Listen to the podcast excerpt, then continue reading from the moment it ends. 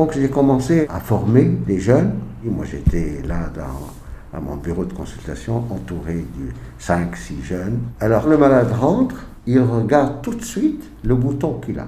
Il ne le regarde pas dans les yeux ni lui dit bonjour. Donc à ce moment-là, je me suis dit, ben, euh, la première action, alors, avant de leur parler de la dermatose, je vais leur parler du respect qu'on doit avoir à quelqu'un qui a laissé son travail, qui a laissé sa famille, qui est venu euh, difficilement et qui nous regarde pour voir si ce qu'il a est dangereux, s'il va mourir ou pas. Ce n'est pas euh, un bouton, hein, c'est une personne qui est venue euh, pour qu'on l'aide.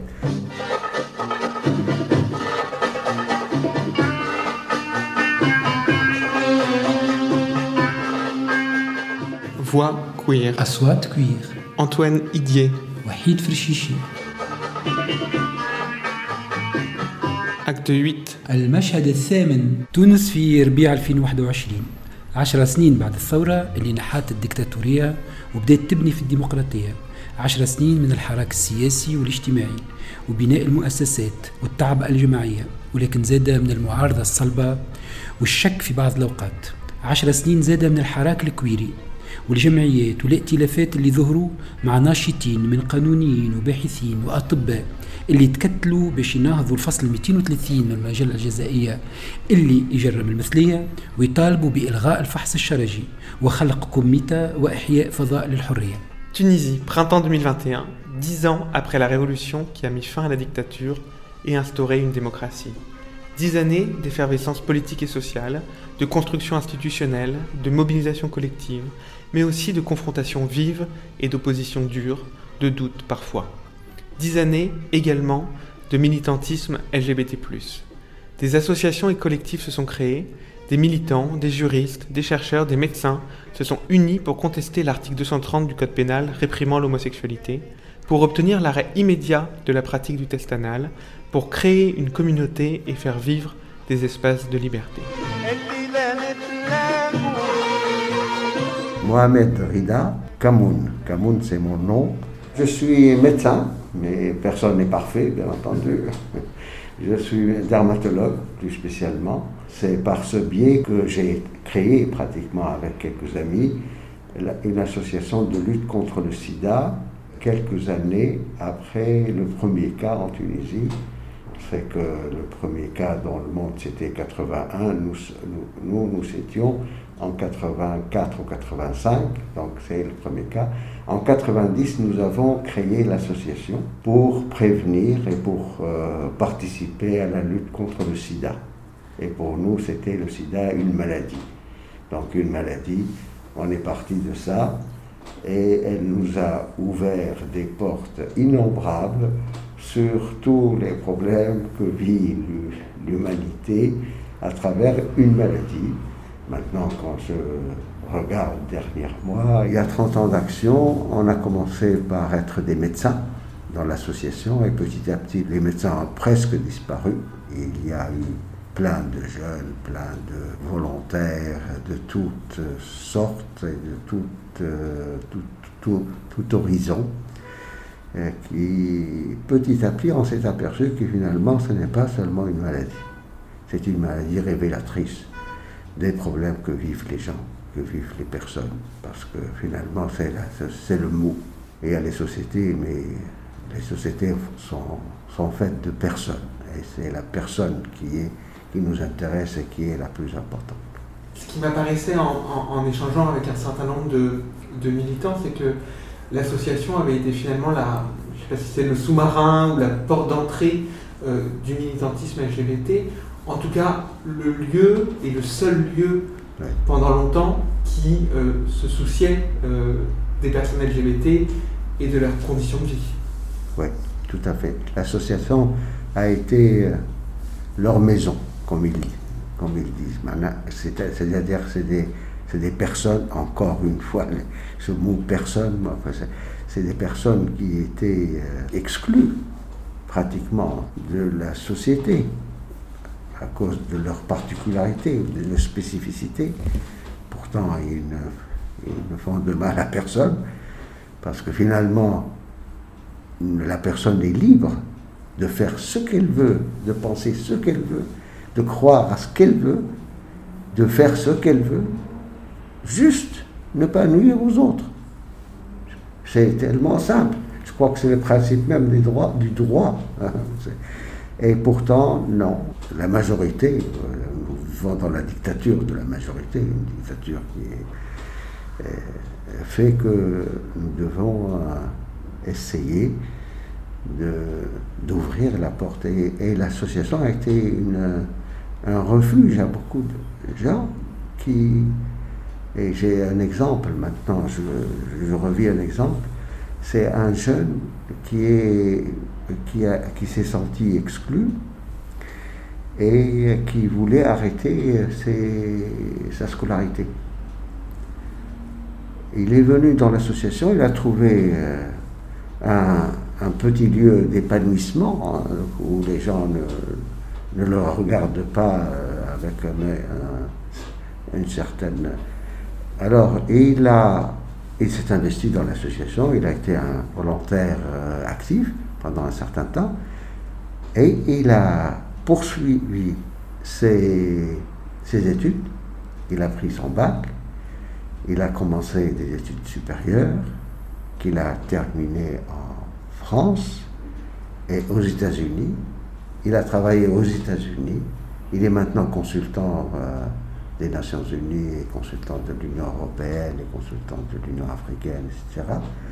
Il est revenu il y a quelques, quelques mois pour me dire, moi, je, je veux rendre euh, ce que j'ai pris à l'association, ce que l'association m'a donné.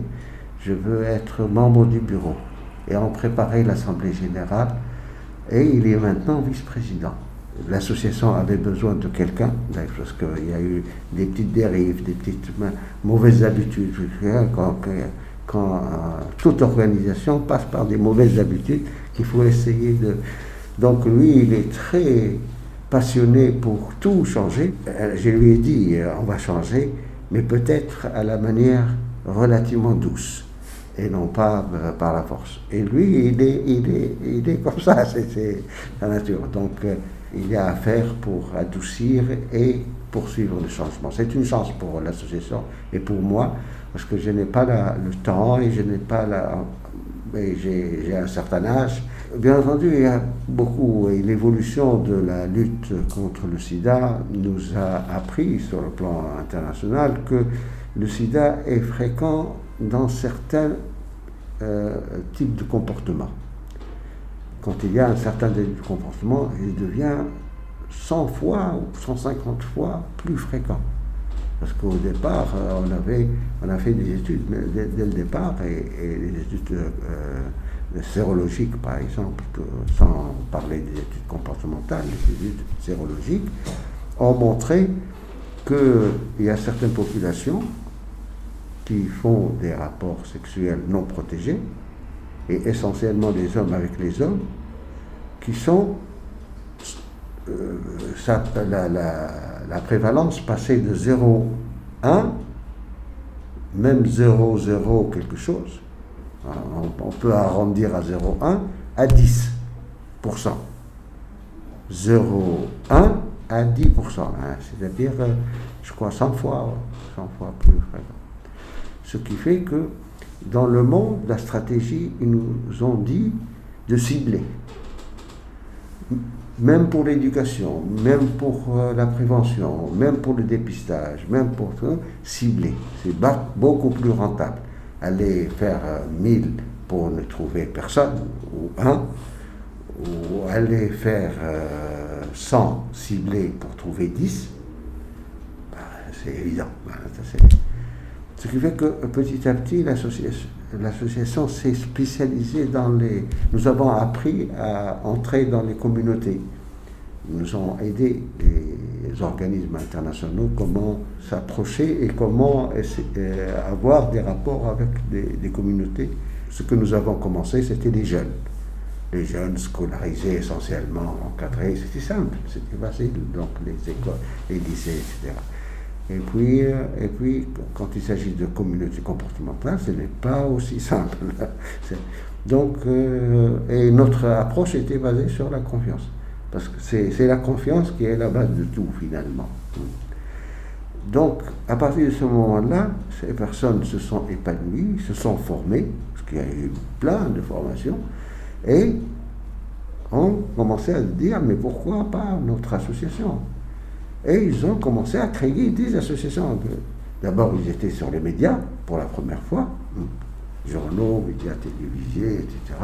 Et ils parlaient, et euh, c'était un courage, hein, surtout dans des pays comme le nôtre, c'était un courage. Donc, la, parole, la confiance en eux-mêmes, l'estime, etc., ça s'est amélioré. Et ils ont euh, créé des associations. Bien entendu, pour créer une association, il faut avoir un siège, une, adresse. Et c'est l'ATL qui est l'adresse de la majorité des, associations. Et bien entendu, ils partent et ils, ont des, ambitions et et, ils sont parfois non reconnaissants. C'est ça, c'est le gène, c'est le gène humain. Et là, comme dirait un, de mes professeurs, euh, on, était dans un, dans un concours. Mais je sors un peu de un concours où il y avait trois candidats pour un poste. Il a dit demain nous aurons deux mécontents, ceux qui n'ont pas réussi, et un ingrat. Et je me suis dit, ben, l'ingratitude est tellement fréquente qu'elle est pratiquement naturelle et qu'elle est positive pour moi. Parce que, comme tu es le père pour exister, être ingrat pour exister. Donc, euh, c'est naturel. Quand on fait d'ailleurs euh, une leçon que je donne aux jeunes chez nous, si vous faites quelque chose pour qu'on vous dise merci, ne le faites pas. Personne ne vous le dira. Si vous êtes convaincu que vous faites pour vous-même, faites-le. Et personne.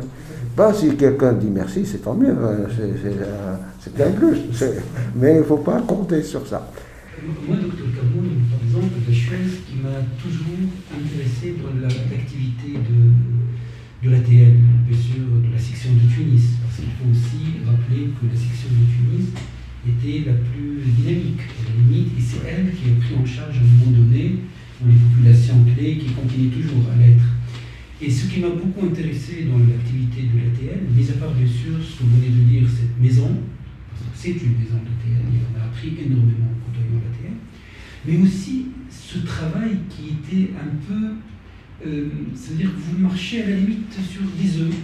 Parce que d'un côté, il y a le, système, l'État, avec bien sûr ce refus clair, euh, ça veut dire euh, la pénalisation de l'homosexualité, la pénalisation de la consommation de drogue, la pénalisation des travailleuses et travailleurs de sexe, alors que c'est trois populations clés sur lesquelles l'ATL a su travailler.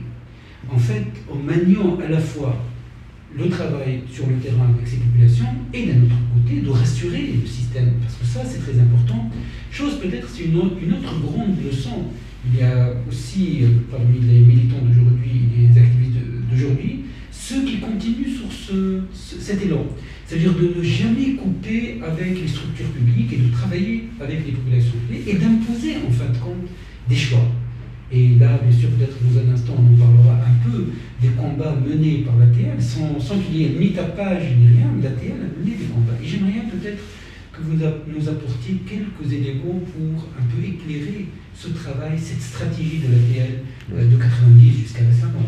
Oui, ce qui explique euh, ça, ce qui a rendu possible ça et a facilité ça, c'est, bah, je vais parler de ma personne, c'est ma personne c'est ma personne, parce que je suis dans le système, dans le système public, je suis médecin, je suis chef du service de dermatologie, président de collège, etc. Je suis quelqu'un, disons, de, dans la médecine. Et, le ministère et les gens, euh, et même la présidence, ont confiance. Et c'est sous cette confiance que nous travaillons, qu'il nous a été possible de travailler, de devancer la, la, j'ai beaucoup aimé devancer la loi, donc c'est de travailler dans un cadre pratiquement illégal. C'était parce que nous avons des lois qui euh, ne tolèrent pas la différence, tout simplement, et des lois. Pourtant, cette différence ne fait de mal à personne. Alors que normalement, on ne tolère, pas quelque chose qui fait du mal. Là, c'est ça le, problème qui m'a motivé personnellement. Euh, j'ai finalement deux motivations qui m'ont qui m'ont gardé dans cette association depuis sa création en 90 jusqu'à maintenant. J'ai même l'impression d'être un roi dans, cette association. Euh, c'est le fait de militer pour que la personne, la personne et non pas la société, la personne ait sa place, respectée, etc. Et la deuxième chose qui m'a motivé, c'est de voir des jeunes qui, sont transformés. ça, c'est un plaisir. Moi, je suis enseignant, donc euh, ça, ça me fait plaît tellement de voir des gens transformés. Et toute personne qui rentre dans l'association, tout jeune qui rentre dans l'association, il part avec un plus certain. Et ils, sont, ils ont été recrutés par les Nations Unies, par etc. etc., D'ailleurs, je lui ai dit un jour, il faut que nous vous payez la, la, formation des quatre.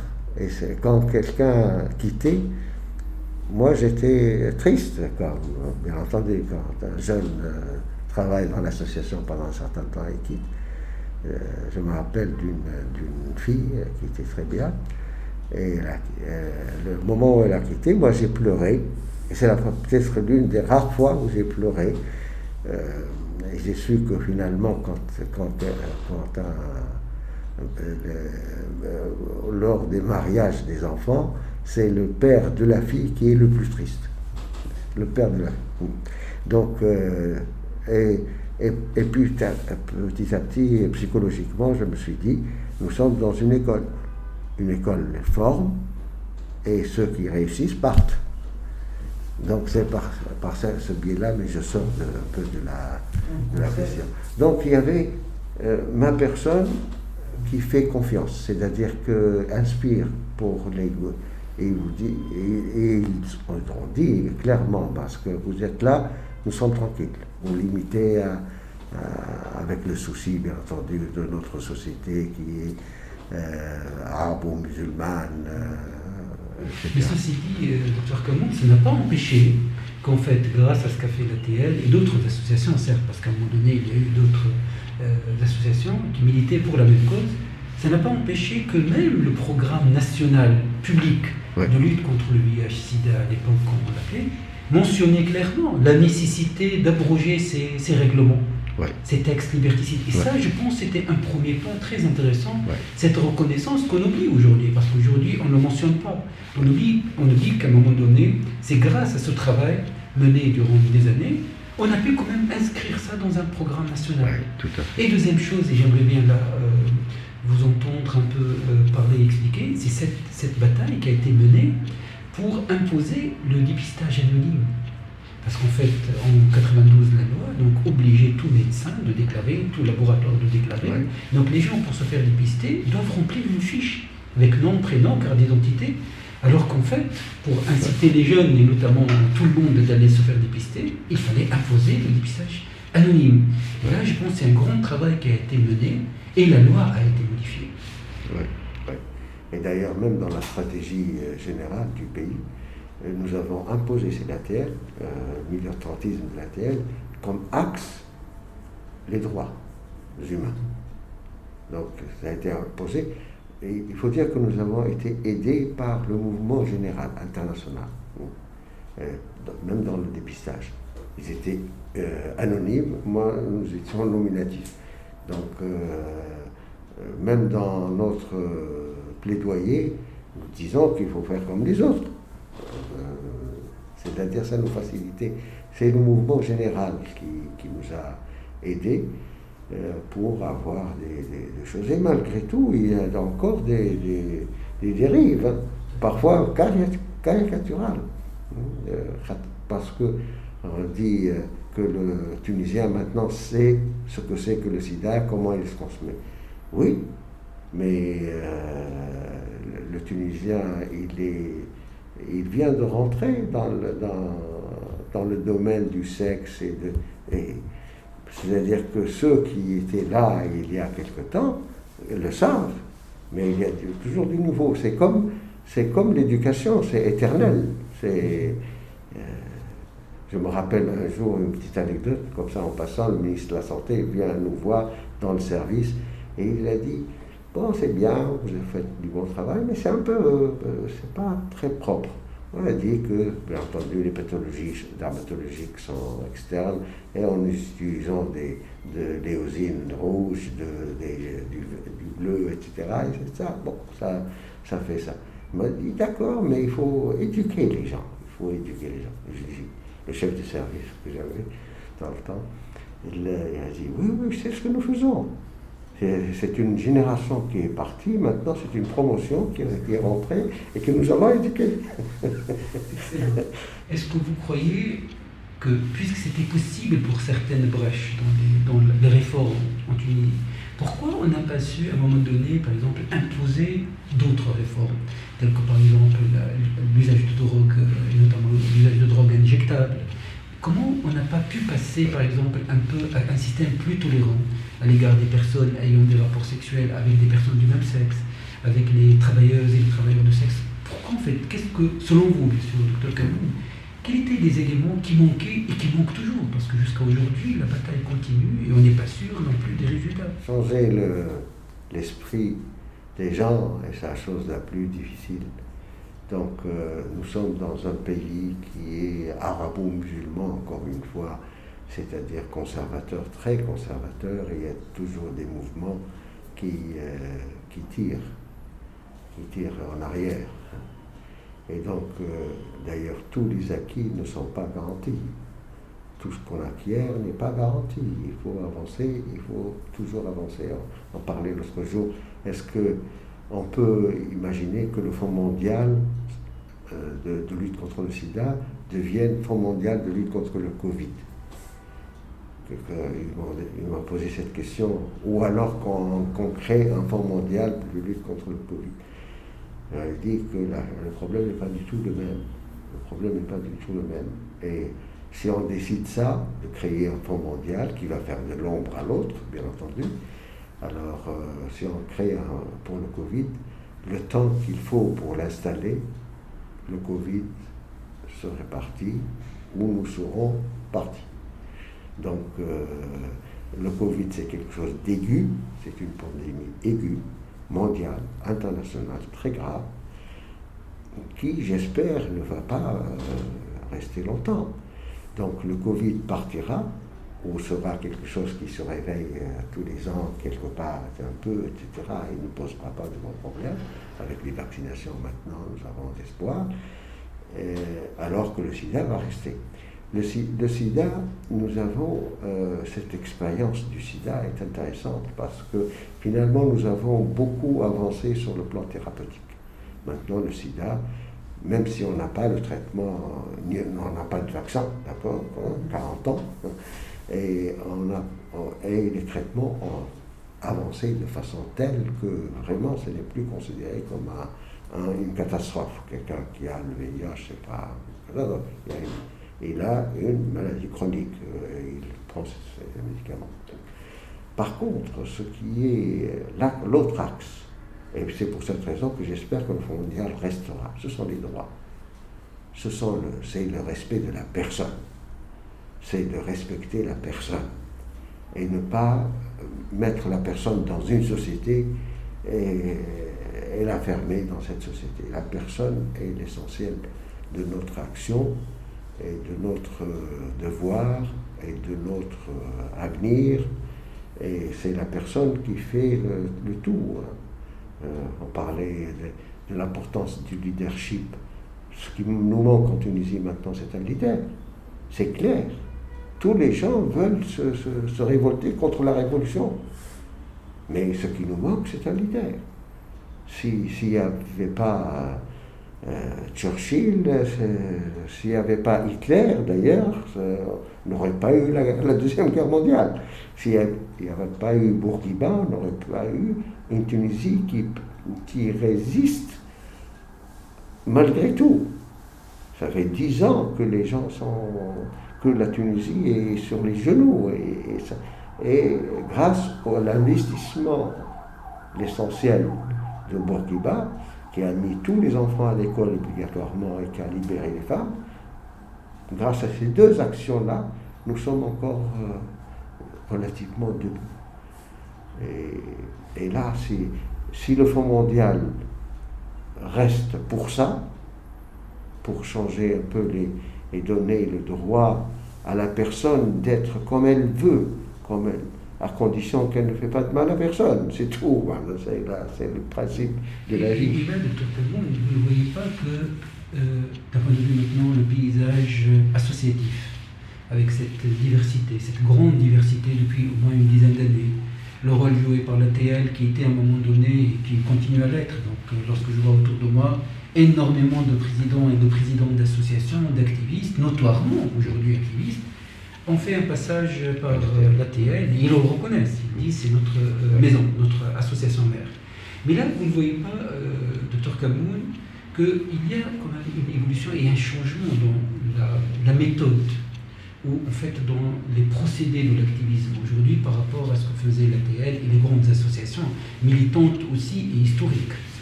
Oui, bien, entendu. C'est-à-dire que l'association est généraliste, il y a de tout dedans et les personnes qui, sont, qui revendiquent des droits particuliers qui ne sont pas acceptés ni par la loi, ni par la société, ni par personne, euh, quand elles partent, elles créent une association, c'est pour essentiellement militer sur cet axe-là. Euh, donc euh, ça devient visible, et non pas quelqu'un de la limite comme il considère normal, comme disait comme disait euh, Coluche, il est blanc normal. Donc, euh, de normal, en qui on peut avoir euh, un sage. Bon, on, dit que je suis sage, mais je ne suis pas toujours sage. Hein. Si je ne respecte pas la loi, parce que pour moi, il me dit, mais il faut respecter la loi que je respecte une loi, il faut qu'elle soit respectable. Je ne peux pas respecter une loi si elle n'est pas respectable. Et une loi, le jour, et il faut du temps pour qu'une loi, pour qu'on fasse une loi, en particulier en Tunisie maintenant. Mais, mais le jour où elle est euh, euh, acceptée, diffusée, et mise sur le journal officiel, ce jour-là, elle est dépassée. Parce que la vie continue. La vie est un, est un changement perpétuel, continuel. Donc euh, la loi, à mon avis, doit avoir dans son âme la possibilité de changer. On ne doit pas le fermer pour qu'il ait la possibilité de changer. Donc ça c'est, pour moi le jour où on trouve des lois qui, sont, euh, qui respectent la personne et qui, ont la capacité de changer en fonction de, de l'évolution qui est. On m'a invité l'année dernière pour parler de, euh, de, la, du risque, de la prise de risque et de la stratégie de, de réduction de risque au Maghreb.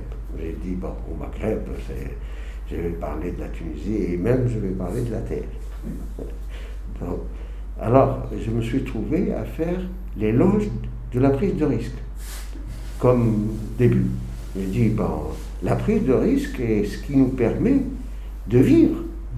Parce que si on arrête de, prendre des risques, on meurt. il n'y a qu'un moyen de vivre, d'être sans aucun risque, c'est de mourir. Moi, je préfère euh, vivre avec, en prenant des risques. Bien entendu, à partir de ce moment-là, il est important d'avoir une stratégie de réduction de risque, justement.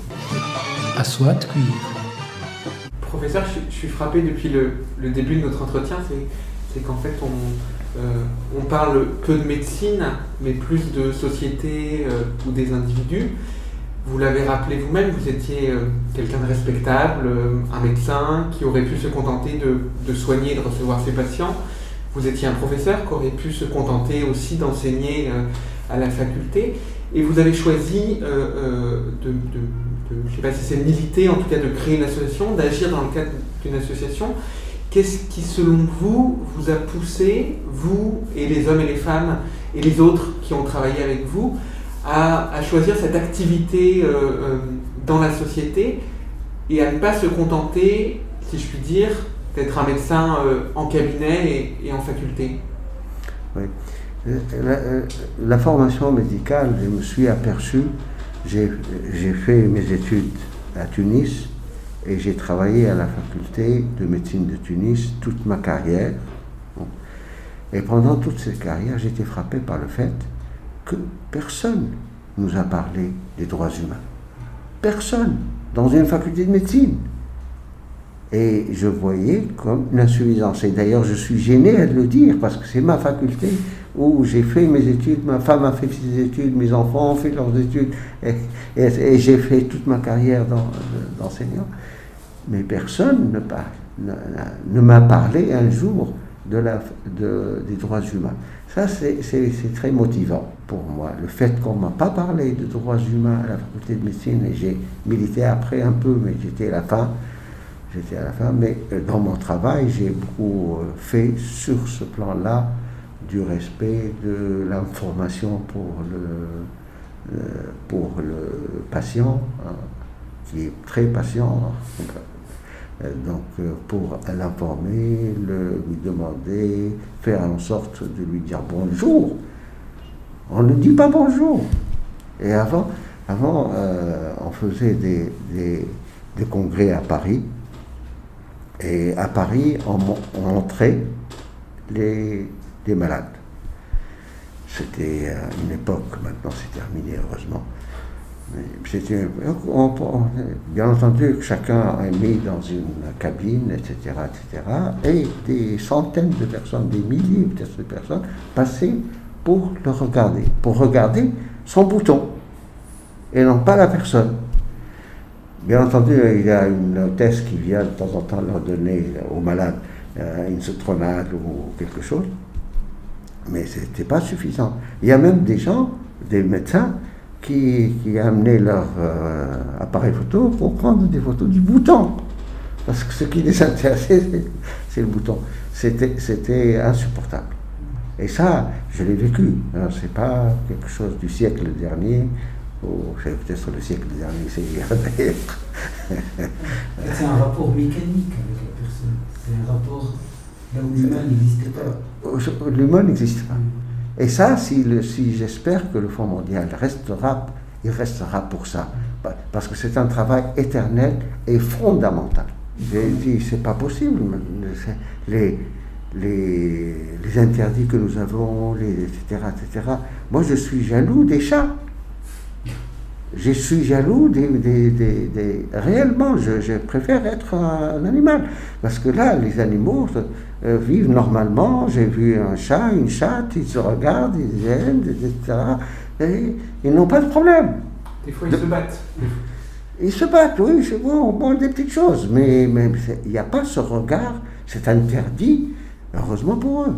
Peut-être aussi, c'est de ramener la médecine à sa valeur initiale. Parce que je pense, en fait, ces siècles d'évolution ont fait que le rapport, entre guillemets, médecin-patient ou système, parce qu'en fait, la médecine devient un système, un système qui n'a pas de sentiment, en fait, un système qui ne voit pas, un système qui s'intéresse uniquement, d'ailleurs, on ne voit la personne que comme un ensemble de, de mécaniques. tout Et là, peut-être, c'est de ramener cette science, cette belle science, à sa... Et ça, c'est dû au fait que la médecine a avancé. Quand elle avance beaucoup, elle devient efficace. Ben, on s'intéresse à son efficacité et non plus à la personne qui souffre de, de ce qu'elle a. Donc, euh, euh, la médecine avance, avance de façon extraordinaire. vous savez, nous, si on ne fait pas de formation continue, si on ne fait pas de formation continue, et les, et les laboratoires sont les, les, machines qui nous permettent cette formation continue, et il y a toujours cette, cette discussion entre les intérêts euh, marketing de la, des laboratoires et, et, la formation continue. Un jour, moi j'étais euh, au ministère, ils m'ont proposé euh, ont voulu voir mon, avis concernant ce problème, qui commence à poser un problème d'ailleurs dans tous les pays du monde. Euh, et ils proposaient que 1% du prix des médicaments soit mis dans une caisse de la formation médicale continue au ministère. Je lui ai dit non. Non, je sais que ça sera mal euh, géré, euh, peut-être volé. Euh, je sais que c'est laisser les gens libres. Pour moi, la liberté est un élément. Nous devons l'avoir. Les animaux l'ont. La liberté d'une personne d'aller, de venir, de faire, de penser, de réfléchir, d'avoir un comportement spécifique à elle, elle est convaincue, elle veut ça, etc. Elle ne fait de mal à personne. Mais laissez-la libre comme, comme, comme un animal. Et là aussi, euh, docteur Camoun, la médecine peut jouer son rôle pour inciter à cette liberté. Par exemple, le cas de, des tests, des examens médicaux honteux qu'on est en train, par exemple, de faire subir à des hommes ou à des femmes pour les inculper par la suite, c'est-à-dire d'utiliser le corps de cette personne contre la personne, c'est-à-dire de faire subir ce que nous appelons nous le test anal, le test de virginité, et là, alors que maintenant la médecine... Pour avoir des preuves de la, du corps de la personne contre lui. Il faut, il faut, alors que faut le faire. parlant, la médecine est complètement contre ce type Bien entendu. d'exercice. Comment peut-on imposer ça Parce qu'en fait, ce que vous avez dit tout à l'heure, professeur Camoun, concernant cet enseignement euh, des droits humains aux personnes, et notamment aux médecins, je pense passera aussi par cette déontologie très importante, Tout à fait. et à laquelle il faut peut-être donner un Tout plus d'importance. L'éthique médicale, maintenant, heureusement qu'il y a eu la guerre, la guerre mondiale, à travers la guerre mondiale et les, pratiques des nazis, c'était c'est à partir de ce moment-là que l'éthique a pris euh, un essor, l'éthique médicale, et que chaque pays maintenant a un comité national d'éthique médicale, etc. C'est une avancée euh, très importante qui permet d'atténuer tous les... Mais il y aura toujours des dérives, il y aura toujours des insuffisances. Pour changer l'être humain en quelqu'un qui, qui respecte tous les autres, c'est très difficile, c'est très difficile. Et c'est une action continue pour respecter la personne, pour être une personne. Quelle est la situation euh, du VIH, des IST, des MST euh, en Tunisie? Comment vous la décririez, la situation euh, générale, si je puis dire? Elle n'est pas à la hauteur des investissements. On n'a pas, d'ailleurs j'ai téléphoné hier à quelqu'un de, de l'Olicida, responsable de je lui ai dit, quel est l'impact de, notre, investissement, euh, Fonds mondial, argent, euh, humain, etc. Il m'a dit pas très, euh, pas très rose. Ben, apparemment, nous n'avons pas les résultats souhaités vu l'importance relative des investissements, aussi bien humains que financiers. Heureusement que le Fonds mondial est là pour nous aider. donc la situation nous, sommes toujours un pays à épidémie concentrée, c'est-à-dire que l'épidémie n'est pas généralisée. Euh, quand on fait dans la population euh, un dépistage, on trouve peu, mais concentré dans certains, certains groupes comportementaux. Les, les Les HSH, c'est-à-dire que les, rapports sexuels non protégés. C'est plutôt ça. Et deuxièmement, les seringues le problème de la drogue qui monte dans le monde, partout. Hein. Et bon, le euh, travail de sexe, moi, nous avons très peu de maisons closes parce que nous avons gardé, nous, dans la révolution culturelle où toutes les maisons closes en France ont disparu, etc. Nous, nous avons gardé les maisons closes, ce qui fait que, et on croyait que c'était maisons closes, c'était parfait parce qu'il y avait un, examen médical toutes les semaines, etc., un prélèvement parfois. Donc c'était relativement... Mais ce qu'on oublie, c'est que les en clause ne répondent qu'à 5% du marché. Et 95% du marché, c'est la prostitution illégale, le travail illégal. Et donc, euh, bon, c'est devenu comme euh, l'artisanat. Et quand ils viennent, les gens sont intéressés par ça, parce que ça, persiste depuis le, vieux temps. Mais en fait, son impact. Alors, c'est-à-dire qu'il y a eu des investissements, il y a eu des investissements euh, du, public et de l'associatif, et il y a eu un financement important du Fonds mondial, mais euh, les résultats ne sont pas, ne sont pas extraordinaires. Pour l'ATL, nous pensons que euh, ce nouveau congrès et cette élection, je pense, va donner de, nouveaux jours et de, un autre départ pour l'ATL, la section Tunis, pour l'appellation entière. Oui, bon, bon, elle restera, à mon avis, sur le chemin qu'elle a choisi depuis longtemps et qui est pionnière et qui est suivie. Ce qui est intéressant, c'est qu'elle est, fait un mouvement et il est naturellement suivi par les autres, ce qui est bien. Par contre, ce, ce nouveau départ, pour le bureau va être un départ de nettoyage, comme la Tunisie a besoin, par exemple. Bon, c'est un, un, peu en avance par rapport à la Tunisie, de, de cesser toutes les dérives, d'organiser le travail, de faire un organigramme, de respecter les, les, les normes, et les, etc. Ça, il y a beaucoup de travail à faire à ça. Et, de rester toujours ouverte. Mmh, et de rester toujours ouverte. Oui, oui, mais sur, sur, les, sur les, les, les, les, principes, disons, la charte de principe est la même. bien qu'il y a un souhait euh, qu'on revienne un peu aux, volontaires de départ des étudiants, etc., qui viennent et qui font de la culture. Moi, j'aimerais qu'il y ait de la vie culturelle. À ce propos-là, euh, j'ai dirigé la Société de dermatologie pendant un certain temps. J'ai essayé de, faire en sorte que la société ait une action euh, culturelle. D'autant plus que nous avons euh, un lien avec la, avec la culture dans le cadre de notre travail par l'esthétique, qui a pris un, rôle très important dans notre société de dermatologie. Donc l'esthétique est devenue, alors, euh, je, suis content, c'est pour la première fois après-demain, jeudi, il va y avoir une, un une réunion de la société. Euh, généralement, elle participe à 200 personnes. Ils m'ont dit qu'ils vont élargir un peu à, à 300 personnes. Et euh, une, une, soirée culturelle, le 22, jeudi, à 9h15, une soirée culturelle de la société.